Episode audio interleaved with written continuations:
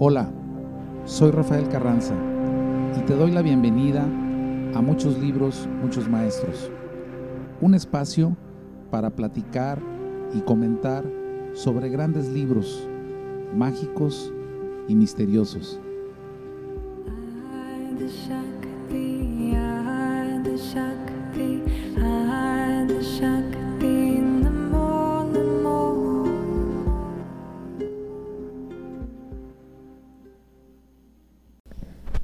Hola, eh, hoy me gustaría platicar un poquito, eh, más que de los libros de Carlos Castaneda, un poquito muy ligeramente de Carlos, de, él, ¿no? Este, sin dejar de aclarar que este ejercicio no es un, no es un ejercicio exhaustivo biográfico de investigación, ni mucho menos. Creo que esto sería muy aburrido y poco relevante. Eh, pero bueno, Carlos Castañeda en gran Castaneda sin la ñ. Carlos Castaneda en gran medida, él así lo quiso, de acuerdo a su, su filosofía, sus enseñanzas. Él, de las primeras cosas que aprendió con don Juan, su, su mentor, su maestro, el Nahual, don Juan, eh, fue el tema de borrar su historia personal o su importancia personal. Es, es, un tema que él llama borrar la historia personal, pero está más enfocado a, borrar la importancia personal. Y podríamos decir, en términos de eh, Don Juan, de la tradición chamánica, este, esa importancia, si tratáramos de encontrar un sinónimo o algo que lo defina en el lenguaje actual, pues la importancia personal la podríamos definir como el ego, este, que es ese cúmulo de cosas que creo que soy y que voy acumulando, y sobre todo la sociedad contemporánea nos tiene acostumbrados a ir acumulando pequeños trofeos, otros grandes, este, desde que terminé el tal o cual grado de kinder, la primaria, este, las famosas fiestas, diplomas y fotografías del término de la secundaria y de la prepa. Y más adelante, bueno, mi carrera, maestrías, etcétera. Y de alguna manera este, voy llenando mi, voy llenando el muro, la pared de mi, de mi oficina o de mi despacho o a lo mejor de mi casa con todos esos cuadritos que dicen que este, estoy diplomado en tal o cual disciplina, que terminé tal o cual carrera, este, menciones honoríficas. Y por qué no,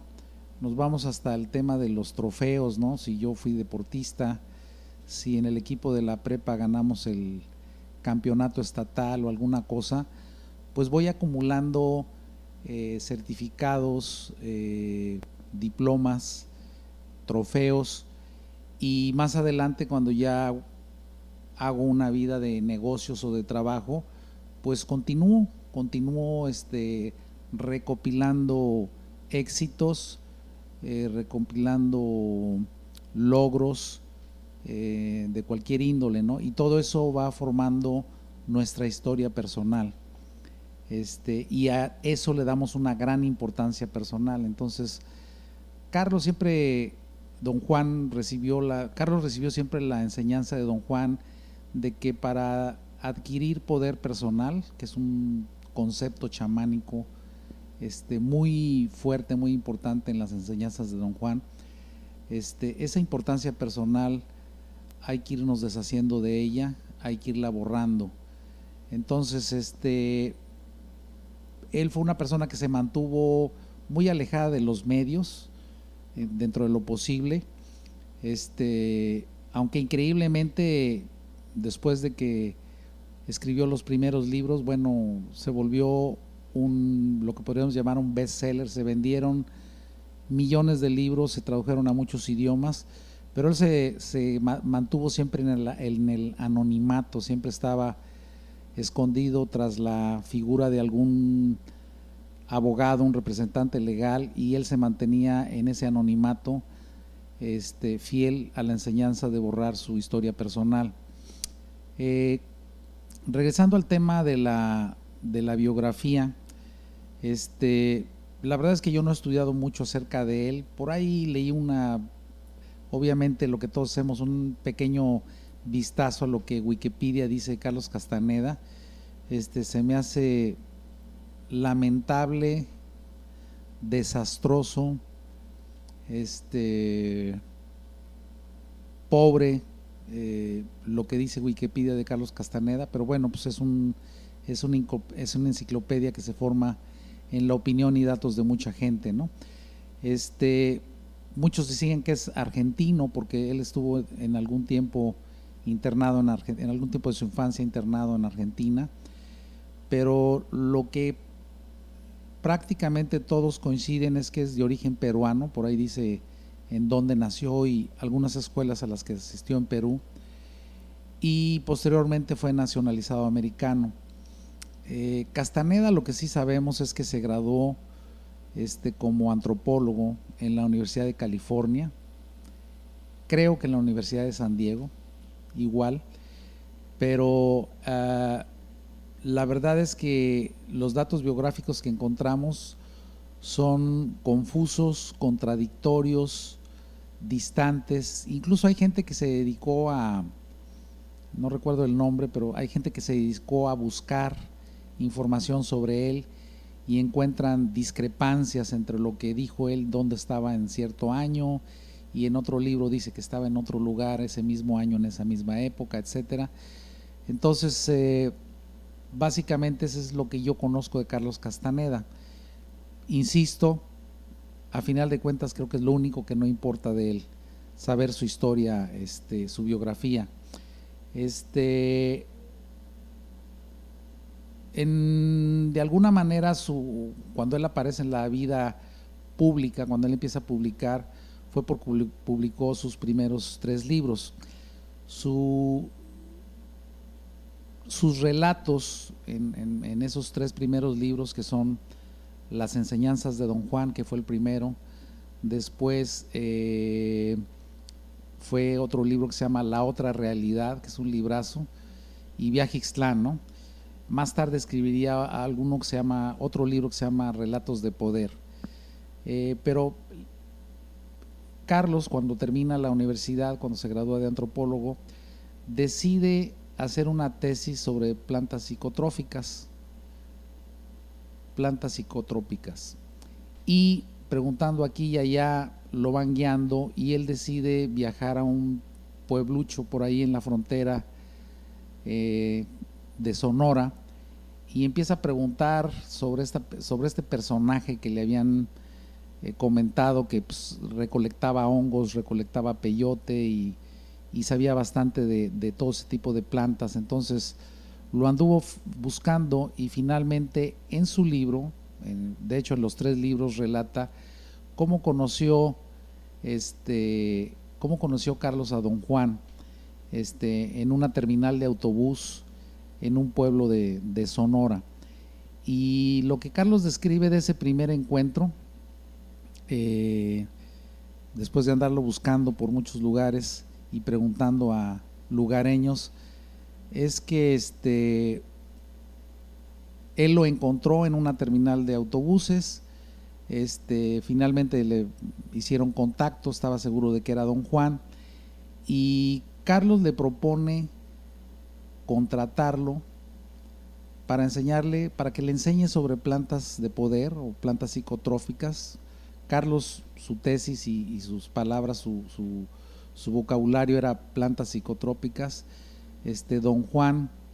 este, las denominaba con diferentes nombres, pero se entiende en el lenguaje chamático, que eran plantas de poder. Entonces, Carlos le dice, oye, pues yo le pago cierta cantidad y usted me empieza a, este, platicar, a informar y yo tomo notas, escribo porque estoy haciendo una tesis, este, incluso podemos hacer algún trabajo de campo para que usted me enseñe en dónde las encuentra las plantas, cómo son, quizá pueda tomar yo fotografías y así pues empezar a desarrollar ese gran proyecto que para Carlos era en ese entonces eh, hacer su tesis. Este, y describe en ese primer encuentro eh, que, que don, don, Juan eh, le hace una contrapropuesta que a Carlos le parece extrañísima, nunca se le esperó. Y don Juan le dice a Carlos, oye, pues este, mira, eh, como para qué me pagarías dinero, podemos hacer algo diferente. Este, en lugar de que me pagues dinero por mi tiempo, porque yo te enseñé sobre las plantas, mejor tú me pagas con tu tiempo. Esto de entrada desconcertó grandemente a Carlos. Casi podría imaginarme la escena ¿no? de un egresado antropólogo con un indio que él describió en sus primeras impresiones, lo veía como un viejo, un indio de guarache, mugroso, probablemente analfabeta. Este, ya imagino la cara de Carlos cuando, cuando don Juan le dijo, pues mira, en lugar de darme dinero, me pagas con tiempo, conversamos, platicamos tú y yo, y así me pagas el tiempo que yo te dediqué a enseñarte. Obviamente, Carlos no dejó de pensar como de qué podrían platicar un antropólogo universitario, letrado, viajado, de buena familia, con un indio, pues que él percibía como ignorante, analfabeta, sin ninguna educación. Sin embargo, pues como en ese momento él le interesaba y era la única persona que conocía que podría darle la información que estaba buscando, este Carlos Castaneda aceptó el trato de eh, intercambiar sus tiempos. Eh, don Juan le enseñaría sobre plantas de poder, plantas psicotrópicas, y Carlos Castaneda a su vez este, le, le pagaría con tiempo en conversaciones, conversaciones que se llevaron a cabo durante muchos años. Eh, porque este trato lo llevó a Carlos a una historia, ahí empieza la aventura, una historia de poco más de 10 años que iniciaron con esa entrevista. Eh, posteriormente Carlos visitó a don Juan en algún lugar del, del, desierto de uno de los poblados. Este, lo visitó para sus primeras entrevistas y de ahí se sucedieron 10 años de continuos, interesantes, increíbles viajes mágicos en los que Carlos se pasaba a veces semanas en, la, en, el desierto o en la montaña con, don Juan y este, llevaban a cabo caminatas, eh, conversaciones, eh, reuniones con otros brujos que posteriormente conoció y esas eh, continuas visitas que hacía Carlos a don Juan, lo llevaron a Mesoamérica, hasta Oaxaca, este, lugares donde más tarde conocería poderosos nahuales como el brujo Julián o el nahual Elías, ¿no? brujos extraños y poderosos que lo llevarían eh, al borde de la locura, al borde del miedo, entre otras experiencias. Cada vez que Carlos se reunía con ellos, este, iba con cierto miedo, con cierto temor de que eh, de tratar de entender qué había pasado la última vez que estuvo con ellos y con ese miedo de a ver a dónde o a qué experiencia lo iban a llevar en ese nuevo encuentro. Eh, Carlos Castaneda nunca dejó de tomar notas, ese fue su, su característica desde el primer encuentro, que desde la primera entrevista que tuvieron, Carlos siempre andaba y don Juan se burlaba mucho de él este, Carlos siempre andaba con su cuadernito y su, lápiz o pluma tomando notas y, las conversaciones este, las anotaba y, preguntaba y las respuestas de don Juan las anotaba, aunque las entendiera o no. Pero él durante esos 10 años siempre estuvo tomando notas. Este, debió de haber llenado bastantes cuadernos con esas recopilaciones y todas esas notas al final no sé de cuántos años, eh, porque no tengo la cronología de cuándo escribió y cuándo se editaron sus libros, pero a final de cuentas todas esas notas fueron la base y el fundamento de todos los libros que escribió. Este, siempre estuvo acompañado de su, de su pluma y su cuaderno durante los diálogos, las explicaciones y esos ejercicios o experiencias, eh, platicaremos de algunas de ellas o las leeremos incluso, este, en donde lo llevaban al extremo de la locura, de la incongruencia, este, por lo menos en un principio con las plantas de poder, este, hay muchas hierbas entre hongos, cactus que utilizaba don Juan, psicotrópicas, uno de ellos el peyote, este, que es clásico de, de, muchas eh, tradiciones chamánicas, sobre todo del noroeste del país, este, en la parte norte de Puerto Vallarta y rumbo a Nayarit, este, existe mucho las, los rituales del peyote con los huicholes, aunque don Juan, lo que así dicen los libros, era yaqui, este, utilizaba entre otras esa, esa, planta de poder. Este, sí leí varios nombres de varias plantas que, que utilizaba, no los tengo ahorita en la memoria. Quedamos que estos iban a ser pláticas ligeras,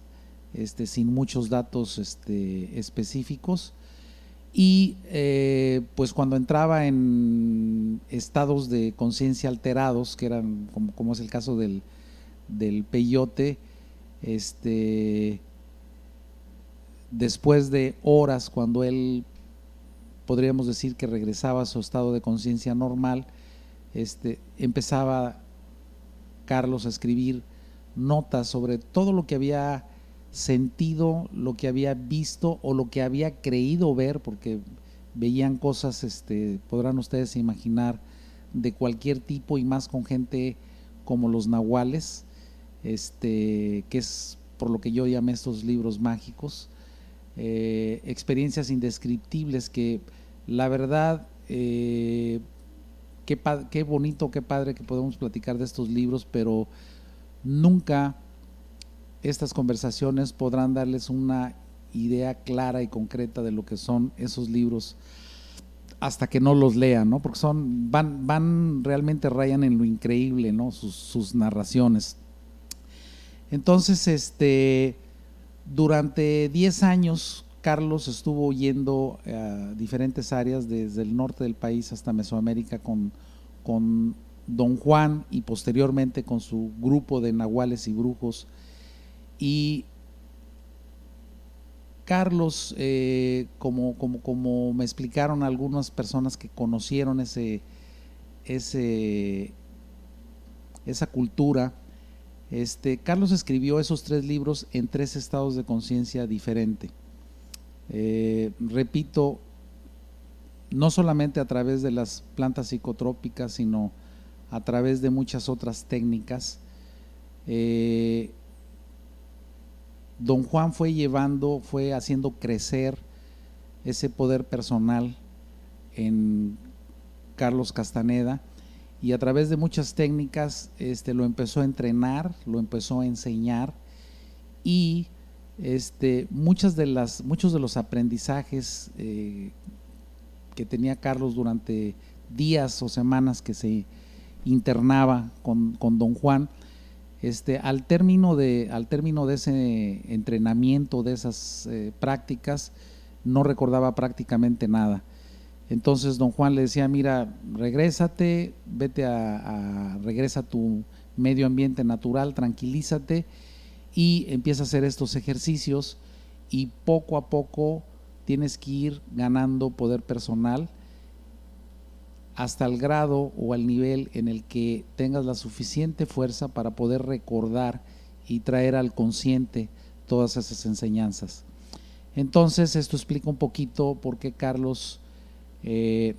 escribió el libro narrando 10 años de historia con don Juan y después escribió un segundo libro volviendo a narrar no lo mismo, pero prácticamente lo mismo, pero ya escribiendo y anotando cosas que acababa de recordar que había aprendido en las experiencias o viajes anteriores. Y asimismo en el tercer libro. Este, este término que es muy importante, el, tema del poder personal, este, pues parte de esas técnicas, una de ellas, este, es la de perder la importancia personal o la historia personal y es un ejercicio pues que puede tomar años para que alguien, sobre todo alguien que, se precie, que, esté orgulloso de sus éxitos, de sus logros, de sus estudios, de su familia, eh, de su empresa, de sus adquisiciones o de su dinero, es muy difícil que vaya soltando todo eso y lo vaya olvidando no en el sentido estricto de olvidarlo, que no lo recuerde, sino olvidarlo de, utilizarlo. Este, sí tengo yo una experiencia en algunos de los cursos que en ocasiones eh, podemos dar eh, de desarrollo de la conciencia. Este, sí tengo la experiencia y es un ejercicio, de hecho, cuando, cuando hago algunos de estos cursos. Al inicio, al, cuando, cuando uno empieza el curso, siempre les pregunto, este, a ver, uno por uno vamos a presentarnos y dinos quién eres, ¿no? Y podemos notar desde el principio cómo cuando nos preguntan quién eres, este, decimos, pues yo me llamo Rafael Carranza y soy director tal o tal, o soy doctor, o soy ingeniero y soy el dueño de tal o de tal, etcétera, etcétera. Y cuando tú empiezas a acorralar a la gente y le dices, a ver, yo te pregunté quién eres, no cómo te llamas, este, te dicen, bueno, pues soy doctor, ya, bueno, no te pregunté cuáles son tus estudios, te pregunté quién eres. Y poco a poco los vas acorralando, los vas desarmando, les vas cortando todas esas faltas creencias, todas esas falsas creencias que tenemos de quiénes somos. Este, hasta que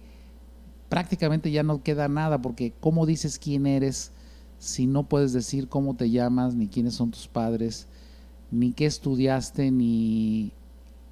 cuál es tu posición en alguna compañía o alguna empresa el día de hoy.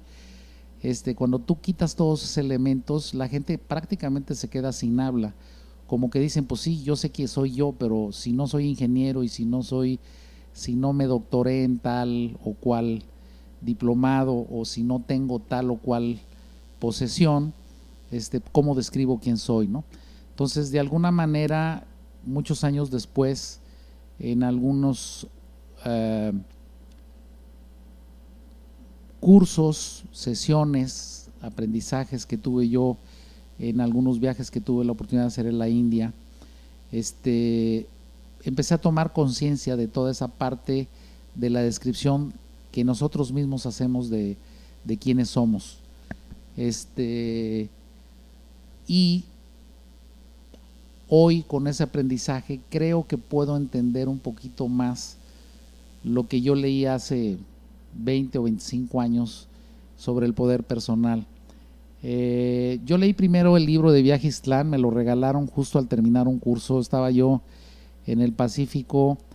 este, que es una de las grandes experiencias que me gustaría alguna vez platicarles.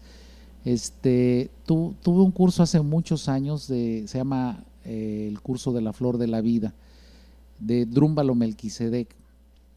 Si quieren por ahí googlearse Drúmbalo Melquisedec, bueno, se van a llevar una sorpresa muy grande de la cantidad de material que hay de Drúmbalo Melquisedec. Este, para muchos de los audio escuchas de este podcast, podría ser que sea un una impresión un poquito heavy, lo que es Drúmbalo Melquisedec, está medio locochón. Este, yo soy un gran fan de Melquisedec, tomé el curso, este, y, sin duda que después de ese curso en mí hubo un gran cambio. Creo que ese curso de la flor de la vida, geometría sagrada, este, fue de los primeros que realmente iniciaron un cambio interno muy fuerte y justo al terminar yo ese curso de Drúmbalo Melquisedec de la Flor de la Vida, este, me acuerdo que yo tenía una secretaria y este, platicándole un poquito de todas las cosas raras que había visto, rarísimas que había visto en el curso de la Flor de la Vida,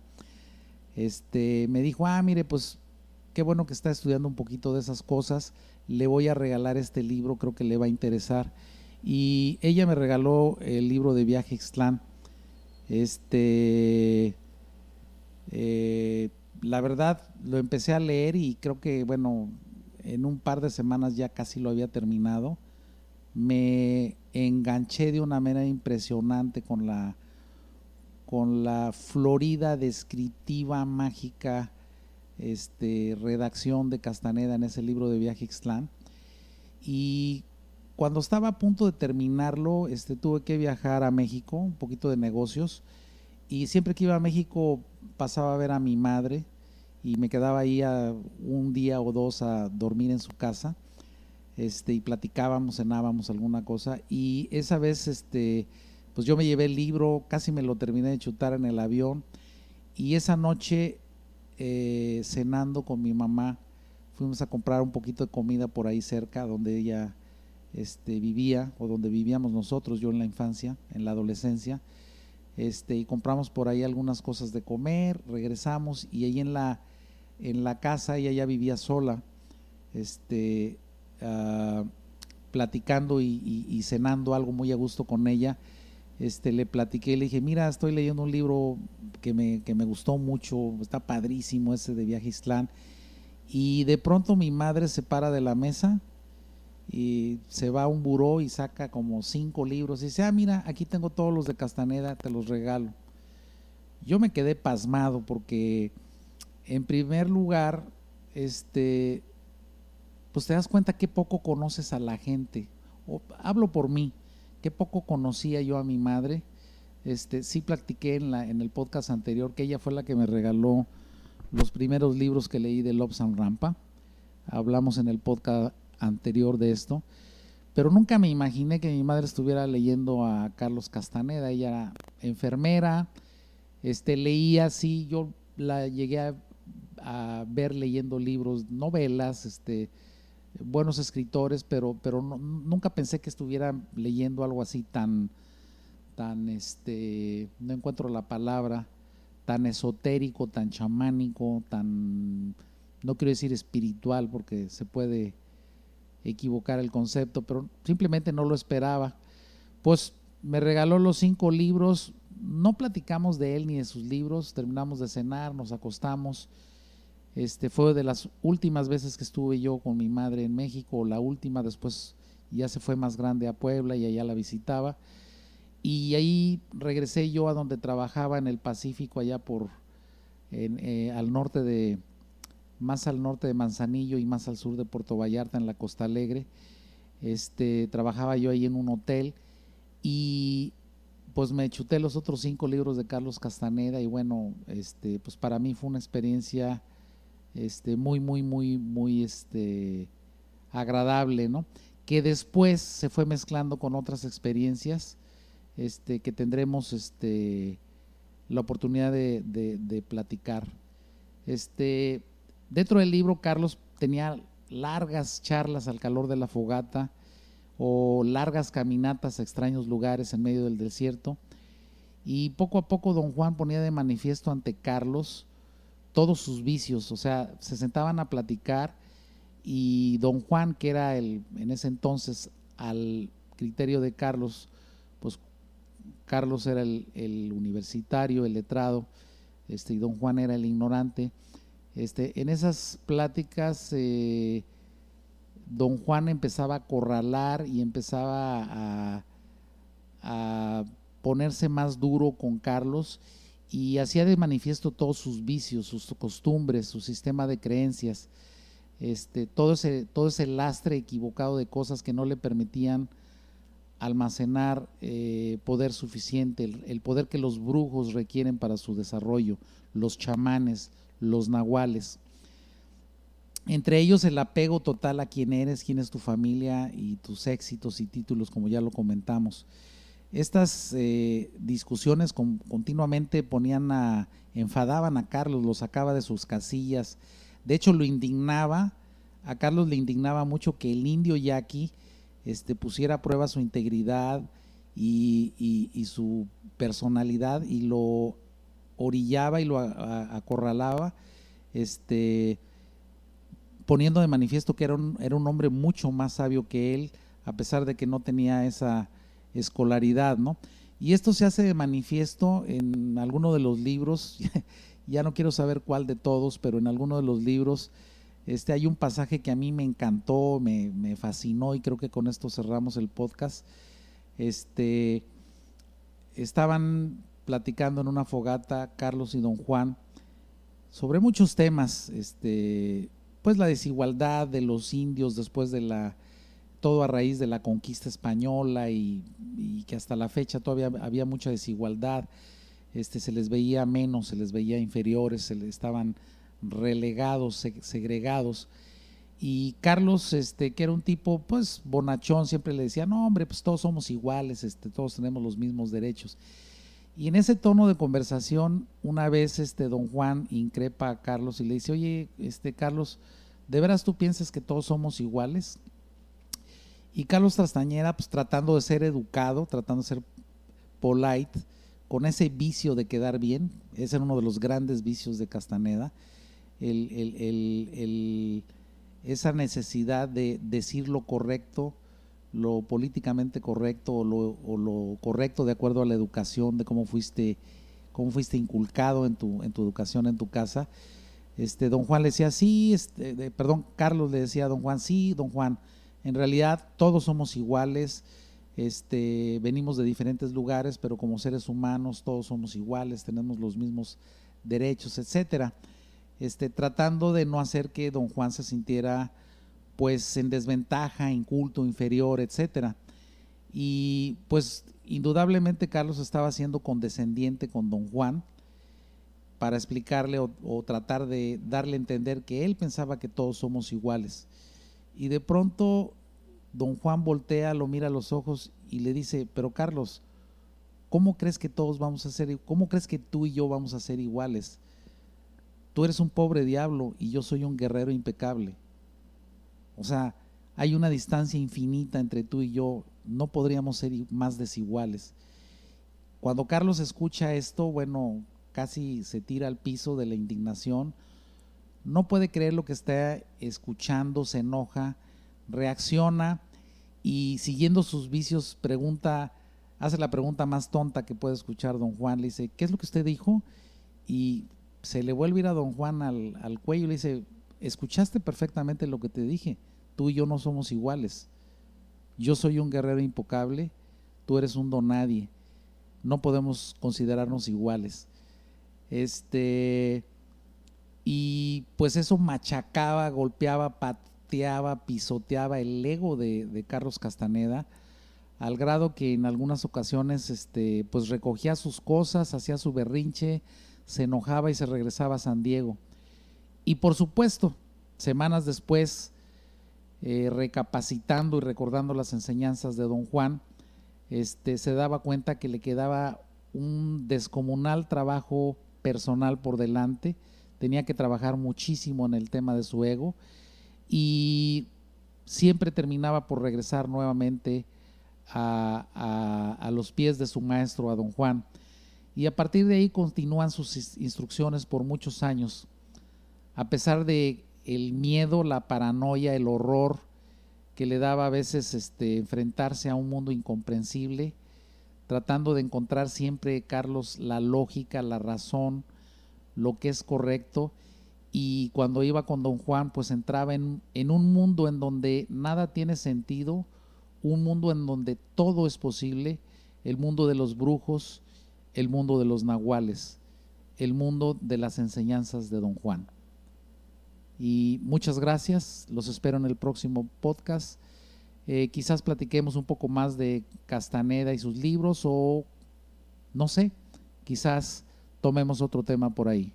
Hasta luego, muchas gracias.